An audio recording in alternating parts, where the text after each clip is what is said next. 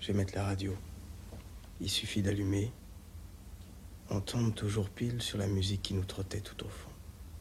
Tu vas voir. C'est magique. Attention. Pas de chance. Donne-moi un chiffre, Anna. Au hasard. Vite, Anna, un chiffre.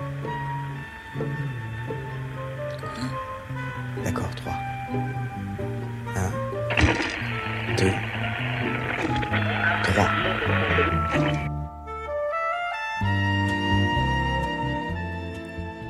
Bonsoir à toutes et à tous sur Radio Campus Paris et bienvenue dans Avant que la mélodie ne s'empare de tout, votre émission mensuelle qui tente en une heure et demie de cartographier la musique de films française à travers le style d'un compositeur ou d'une compositrice. Je suis Coco et je serai votre humble guide dans ce programme musical à travers les époques et les styles, avec toujours une même question posée. Comment compose-t-on une musique pour un film? Comment une musique imprègne-t-elle un plan de cinéma? Comment qualifier finalement le style d'un compositeur? Nous répondrons à ces questions à travers un cheminement musical allant des évidences aux morceaux plus pointus des compositeurs et compositrices mis en avant, pour proposer finalement une certaine histoire parallèle du cinéma, une histoire plus auditive. Aussi, l'émission vous présentera en alternance des compositeurs dits de patrimoine et des compositeurs actuels, afin d'étendre au mieux le champ de vision sur ce qui fut et est toujours ma première porte d'entrée pour un film, sa musique. Avant que la mélodie ne s'empare de tout, un mercredi par mois à 21h sur Radio Campus Paris. Aujourd'hui, pour ce second épisode, partons dans le présent tâtons le pouls de la musique de film française actuelle, son caractère et sa nouveauté. Pour ce premier épisode au présent, je commencerai par le morceau de la découverte, le morceau qui m'a fait découvrir une filmographie musicale. C'était en juillet 2021. Je revenais sur Paris après des vacances dans le sud de la France et je me décidais de rattraper un film français sorti sur nos écrans depuis juin dernier. J'entrais au cinéma de rattrapage du MK2 Parnasse, et puis je me suis laissé emporter par ces images et cette musique qui flotte encore aujourd'hui dans mon esprit.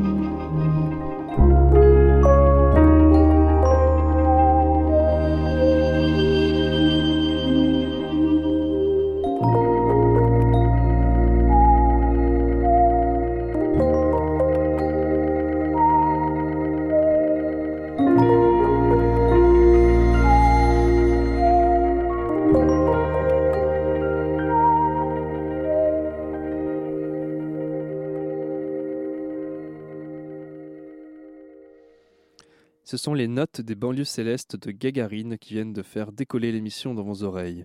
Premier long métrage de Fanny Liattard et Jérémy Trouille, avec la sublime partition de nos deux compositeurs du jour, les frères Evgeny et Sacha Galperine. D'origine russe et ukrainienne, où ils ont vécu jusqu'à la fin de leur adolescence, les frères Galperine sont deux compositeurs français. Fils de Yuri Galperin, grand compositeur de musique classique, c'est tout naturellement dans cet univers que se tournent les deux frères. Sacha compose ses chansons dans un groupe de rock, quand Evgeny se lance dans la musique classique, puis la musique de film à travers la pub. C'est ce dernier qui va entraîner son frère vers la musique de film. Je lui ai proposé de composer pour une scène, puis deux scènes ensemble, puis un film, puis deux films, et cela ne s'est jamais arrêté. C'est avec la famille Bélier et leur collaboration avec le réalisateur Éric Lartigot que les deux frères se sont fait connaître. Du cinéma populaire au cinéma d'auteur en passant par l'univers des séries, ils ont peuplé et peuplent encore nos oreilles de leurs mélodies si particulières que nous allons décortiquer ensemble aujourd'hui. La chose qui est à mon sens la première porte d'entrée dans la filmographie des frères est la rythmique, toujours au service d'un sens cinématographique. Trouver la note juste, l'accord incisif, rejouer inlassablement une tension mélodique minimaliste que n'aurait pas renié Philippe Glass. C'est le cas avec un morceau emblématique qui peuple le film Faute d'amour d'Andrei Zviagintsev, Eleven Cycles of E, construit sur la résonance d'une note entêtante, reflétant ainsi la quête du film. Retrouver l'enfant disparu, retrouver Alyosha.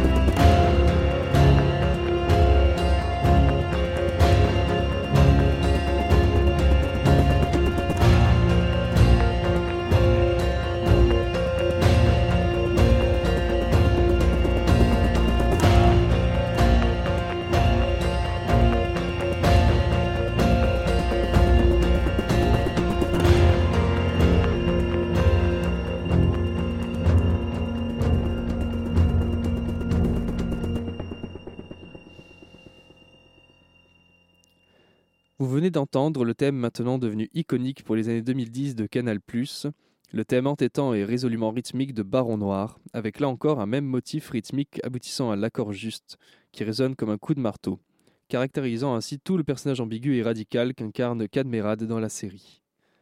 Nous allons continuer notre découverte de ces deux musiciens avec un autre aspect assez récurrent dans leur musique, le minimalisme musical. Très inspiré par la musique d'Arvo Part, la musique des Galperines peut s'avérer très discrète. Il est intéressant de voir que dans le paysage des musiques de films actuelles, où l'on a tendance à proposer des bandes originales gigantesques, les frères écrivent pour certains films ou séries seulement 30 minutes de musique. Cette démarche s'inscrit dès le processus de création, dans le sens où ils vont accompagner les émotions et thèmes du film discrètement, par touches sonores. Nous allons l'entendre maintenant avec le thème de Madame Bovary de Sophie Barth, sorti en 2014.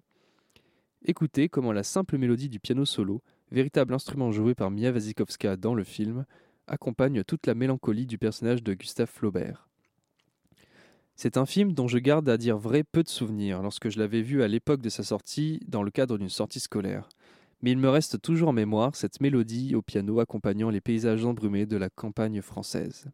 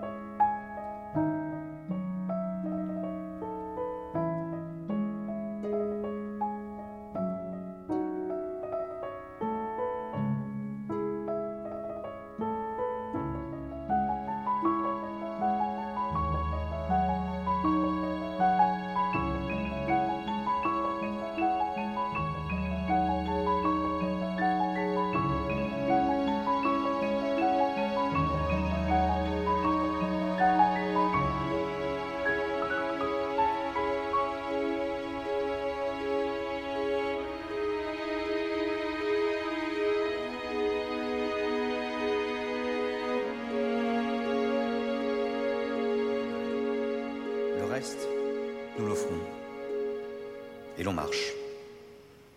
Les yeux sont indignés, les fronts sont pâles, on y lit foi, courage, famine. Et la troupe, à travers les carrefours, chemine.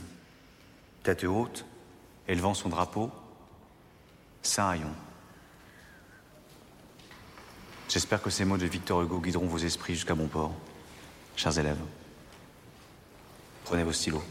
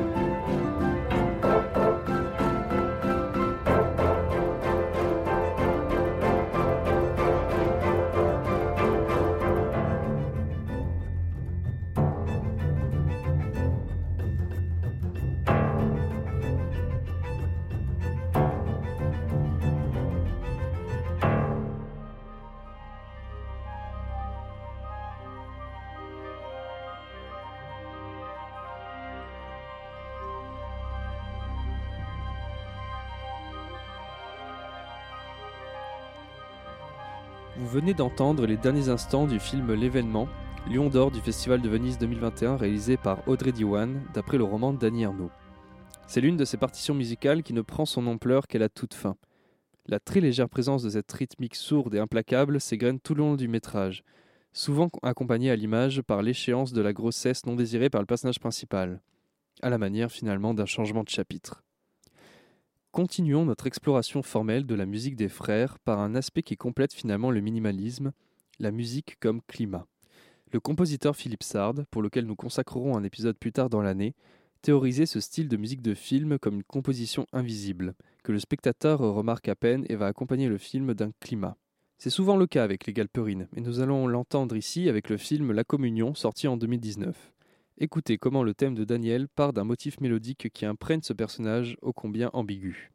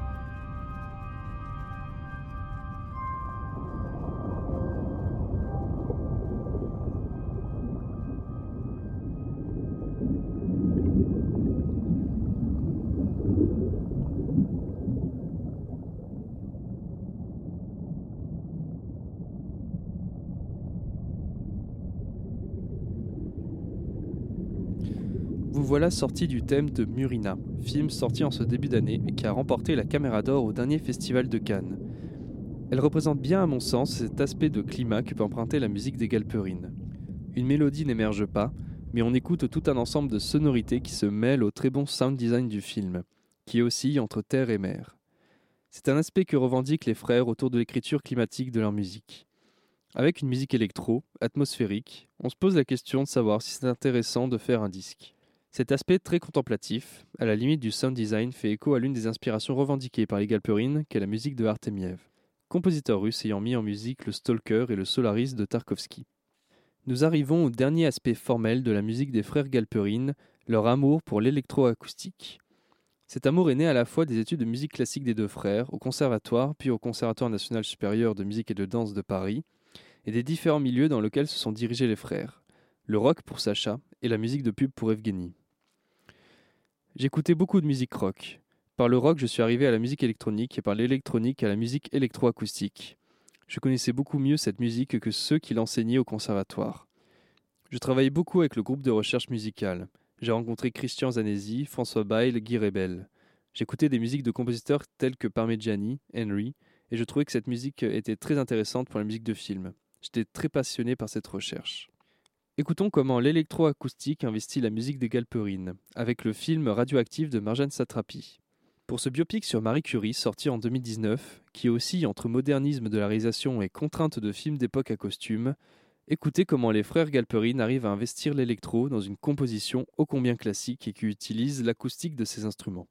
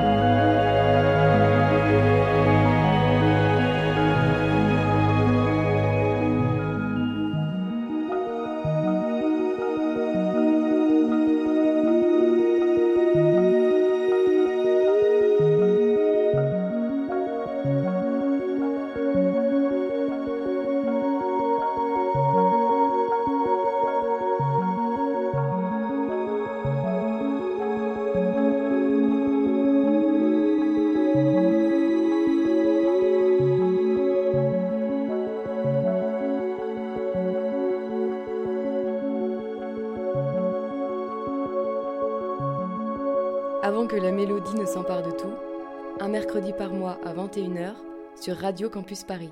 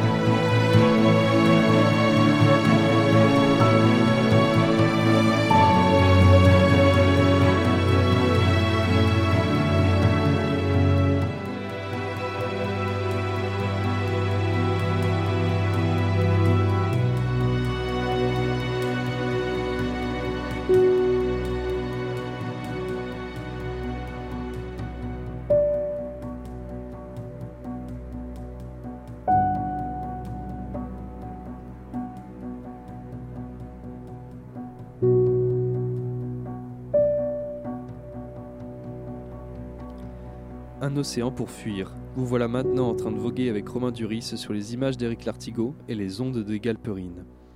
Il est intéressant d'entendre comment la rythmique électro se marie avec la mélodie acoustique des cordes de l'orchestre classique.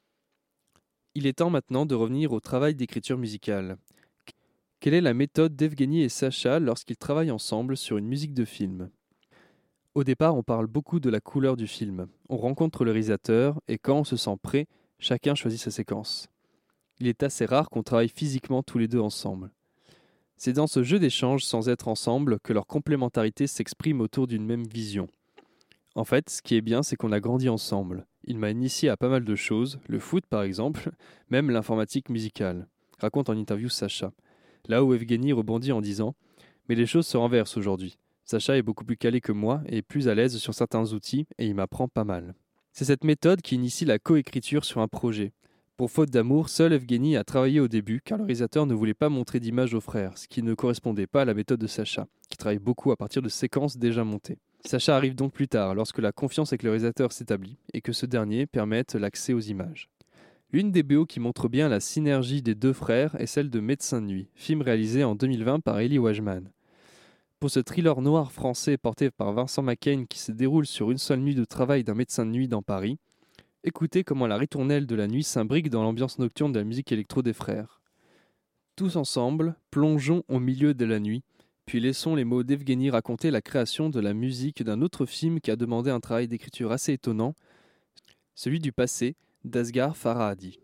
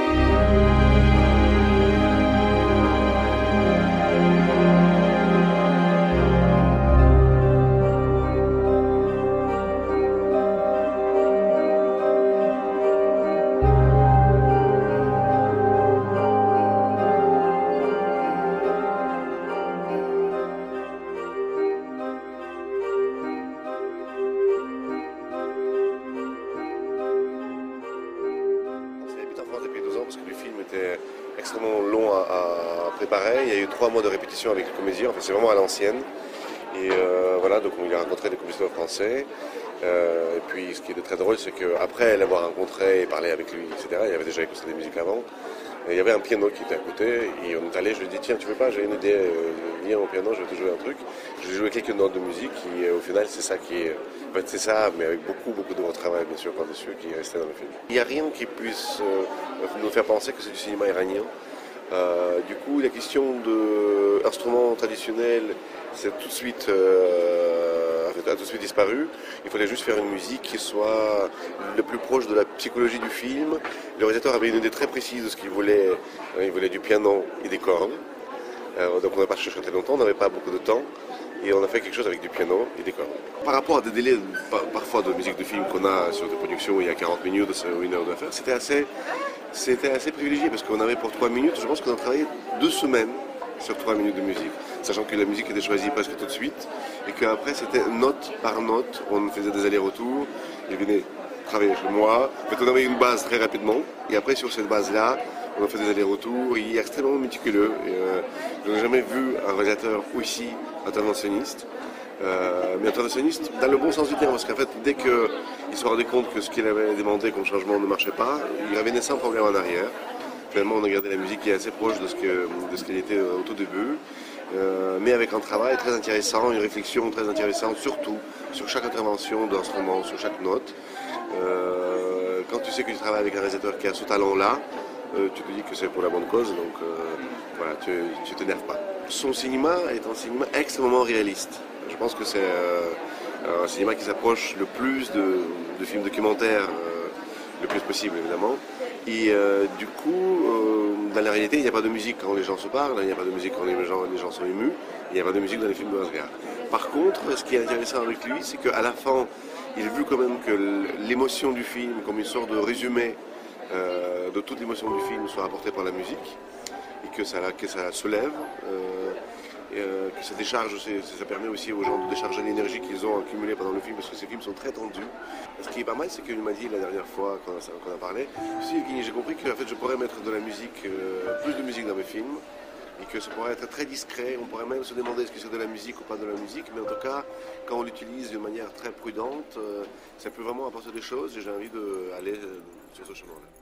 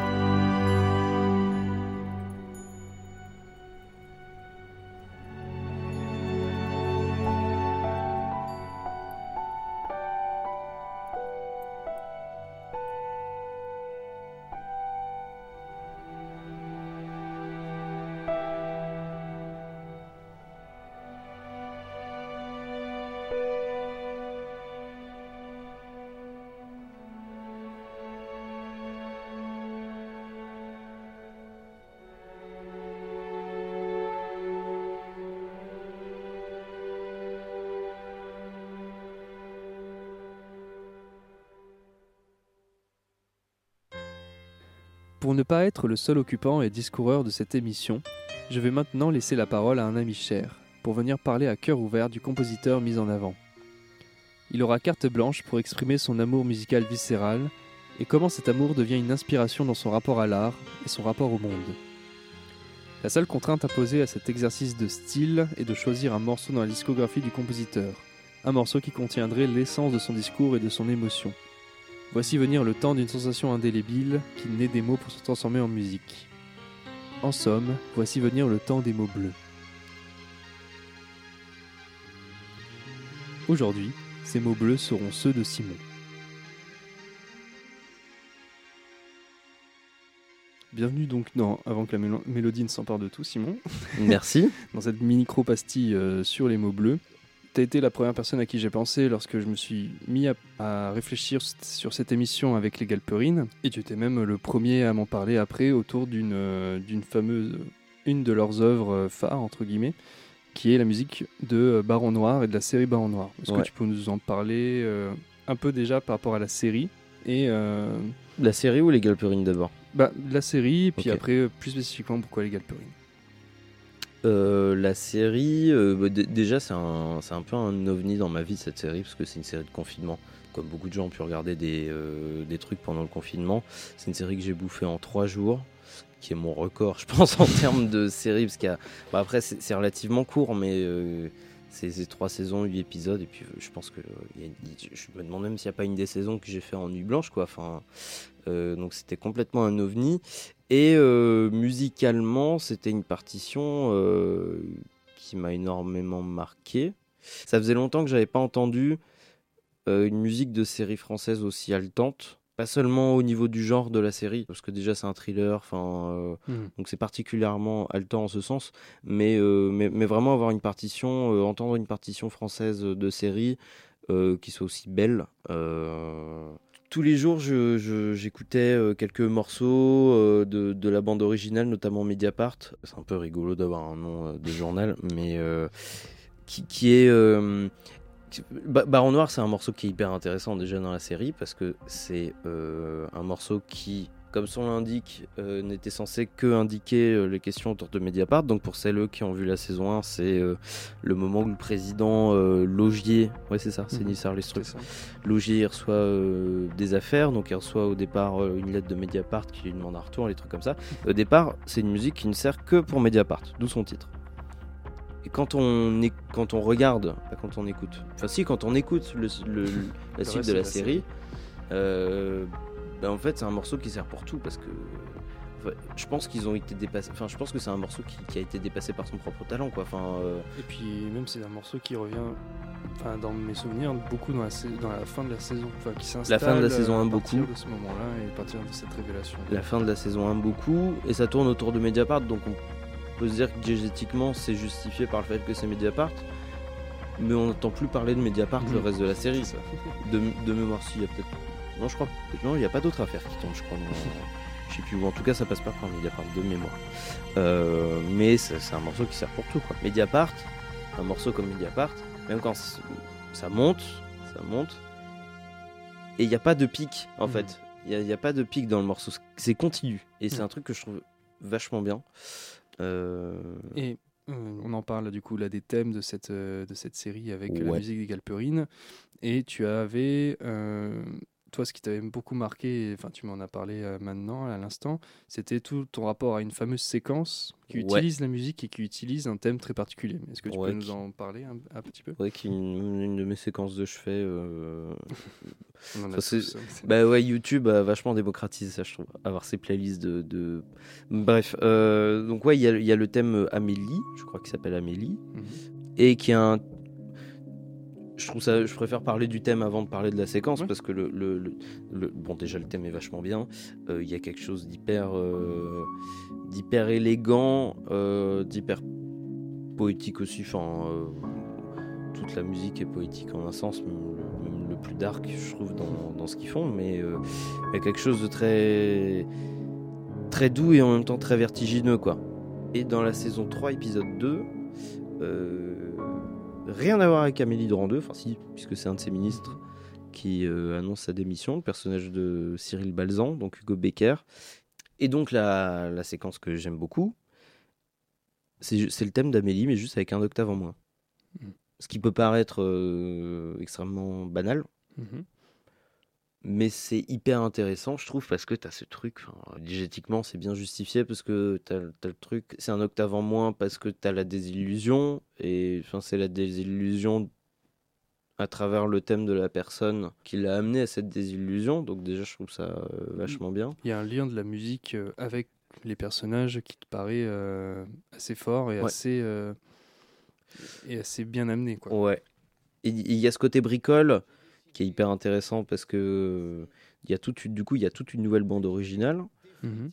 et franchement ce morceau là je me dis mais euh, ah oui parfois il suffit de mais, c'est- mais ça vaut pour la musique comme pour tout quoi tu vois Oui. mais justement tu vois il suffit peut-être de baisser ton cadre euh, pour filmer euh, d'un truc et là tu obtiens un plan euh, absolument merveilleux ou euh, là c'est la même chose tu vois tu utilises le même truc et tu baisses un octave Tout simplement. et c'est je trouve ça génial de simplicité quoi c'est d'une simplicité géniale ou en tout cas euh, en tout cas c'est trop bien quoi Je sais pas. voilà c'est pas censé être une petite pastille Oui. Je- écoute, non, Il n'y a pas de sauveur suprême. Ni Dieu, ni César, ni tribun. Ces mots-là, ne les oubliez jamais. Vous, les idéalistes, les militants, les engagés, vous, les petites mains, les colleurs d'affiches, les envoyeurs de mails, vous, les diffuseurs de tracts et les porte-à-porteurs, Souvenez-vous, Toujours, du premier jour, vous avez poussé la porte d'un local. en me demandant. Est-ce que je peux aider? Souvenez-vous de qui vous étiez alors. Et restez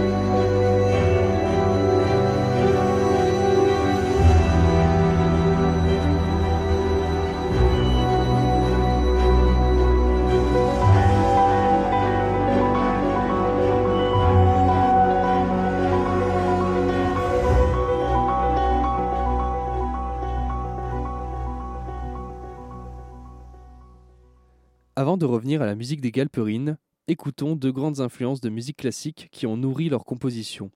Des résonances mélodiques et rythmiques, conscientisées et revendiquées pleinement par le duo. La première musique nous vient d'Alfred Schnittke, grand compositeur russe de musique classique du XXe siècle et compositeur de musique de film de deux grands cinéastes, L.M. Klimlov, pour qui il compose 4 BO, et Larissa Shepitko. C'est un des films de cette cinéaste que nous allons écouter, avec ici la bande-son de l'Ascension. La résonance se fait avec les galperines sur l'usage que fait Schnittke du motif mélodique, qui est joué de manière soliste par un instrument, puis repris dans une suite de grands échos avec l'orchestre. Comme pour la musique de Faute d'amour, la répétition devient variation, la recherche de l'accord juste, la recherche de l'absolu.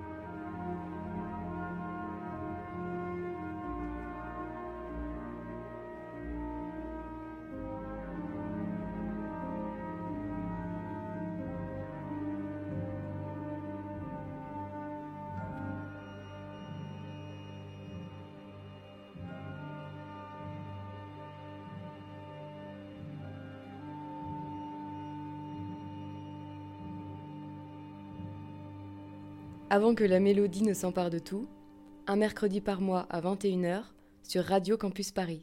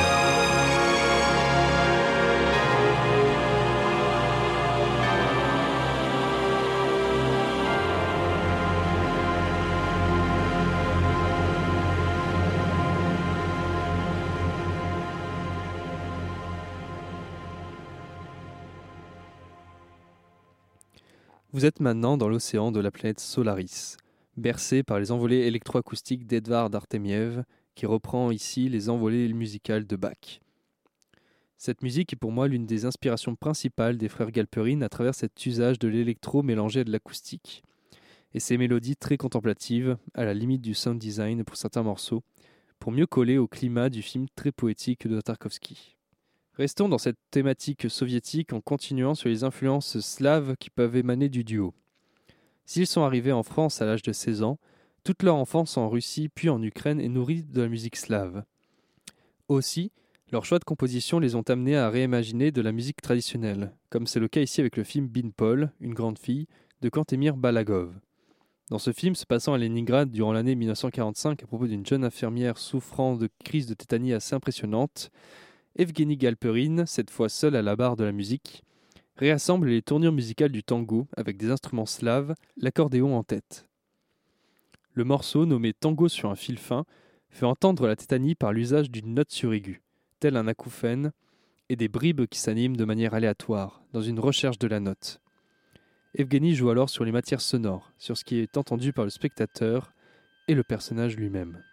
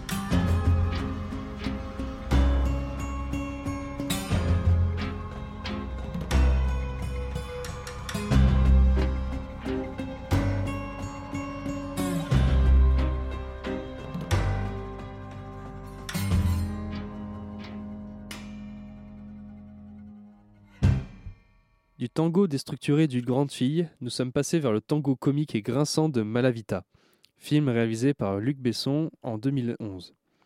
Les deux compositions sont intéressantes à mettre en parallèle.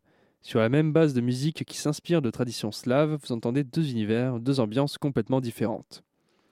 Malavita est aussi l'exemple type de musique de commande pour les Galperines. Appelés au dernier moment et mis en compétition avec d'autres compositeurs, les frères ont écrit et produit cette BO en un mois et demi. Il surgit de cette collaboration brève une composition mutante, oscillante entre les deux tons du film de Besson. Une comédie grinçante au code noir, comme vous avez pu l'entendre avec ce tango, et une musique beaucoup plus électro, et programmée pour reprendre les termes d'Evgeny. Je parlais de collaboration avec le réalisateur, et il est grand temps d'aborder la plus grande collaboration entre les frères et un réalisateur, puisque nous avons parlé des films d'Éric Lartigot. Leur collaboration s'étend sur maintenant trois films, et demi si on compte le court-métrage des infidèles, entre L'homme qui voulut vivre sa vie, qui fut la première composition qui fit connaître Evgeny, puis La famille Bélier, et dernièrement Je suis là. Il est intéressant de voir que si ces films représentent un cinéma beaucoup plus grand public, voire populaire avec La famille Bélier, le travail des frères reste toujours aussi passionnant. L'artigo, c'est quelqu'un qui a une grande connaissance musicale. On s'est mutuellement enrichi musicalement et c'est pour cela qu'on a pu aller aussi loin en composant pour lui. Écoutons cela avec la BO très originale de la famille Bélier. Si le travail des frères s'entend beaucoup dans la réorchestration des grands titres de Sardou, qui je vous rappelle est à la variété française ce que Mozart est à la musique classique, intemporelle. Hmm? Faites passer. Vous pouvez entendre tout un climat jouant sur la matière métallique des instruments avec un orchestre réduit à un instrument par pupitre et se répondant les uns aux autres, se rapprochant de la ruralité de la famille et sur le ton décalé de la comédie.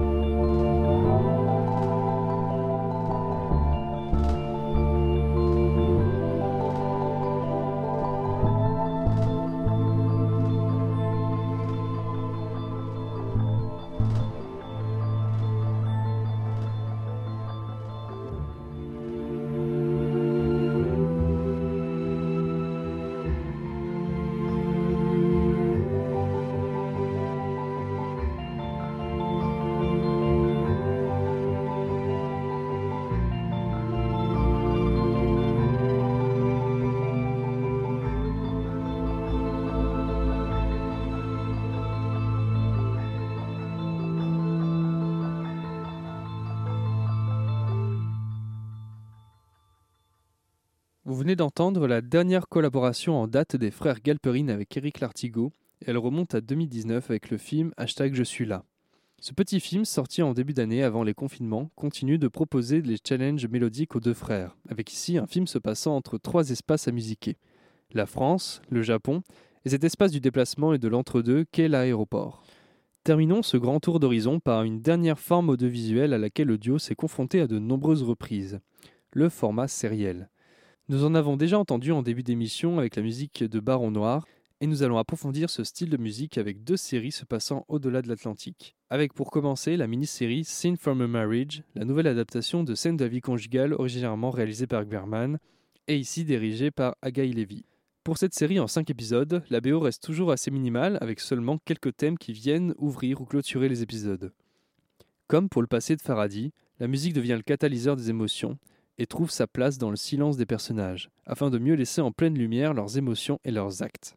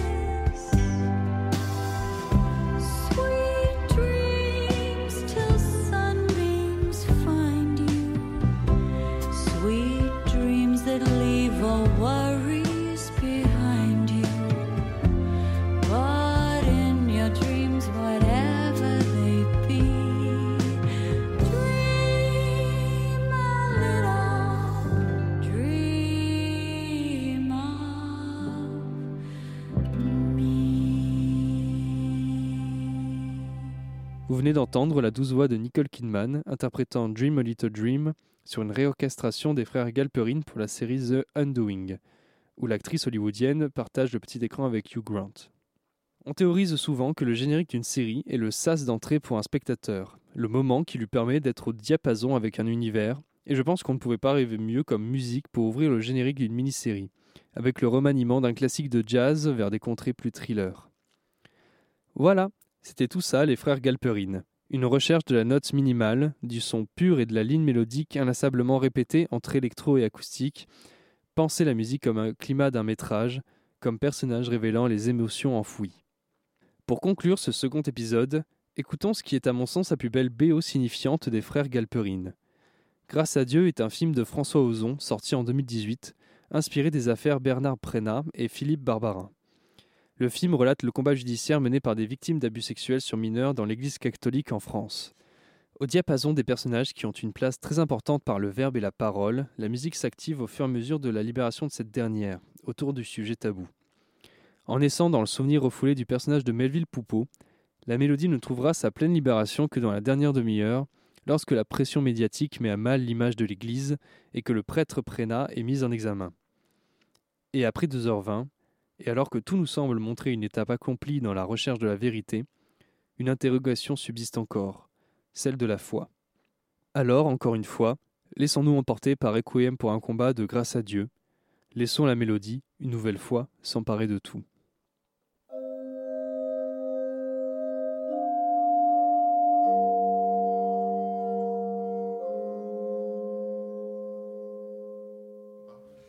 C'est bon, merci. Ouais. Merci, au Salut. Merci pour tout, à bientôt. Allez, au revoir tout le monde. Et bonne fête Ah oui, bonne fête.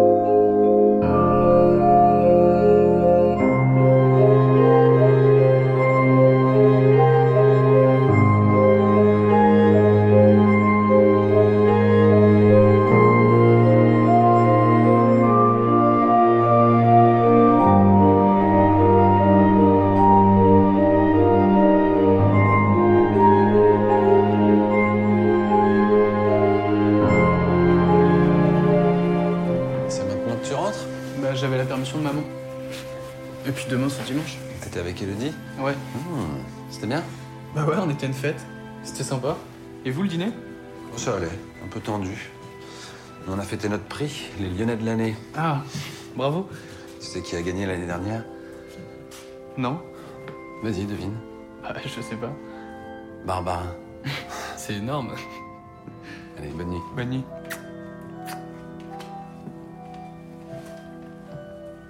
Papa? Oui Tu crois toujours en Dieu?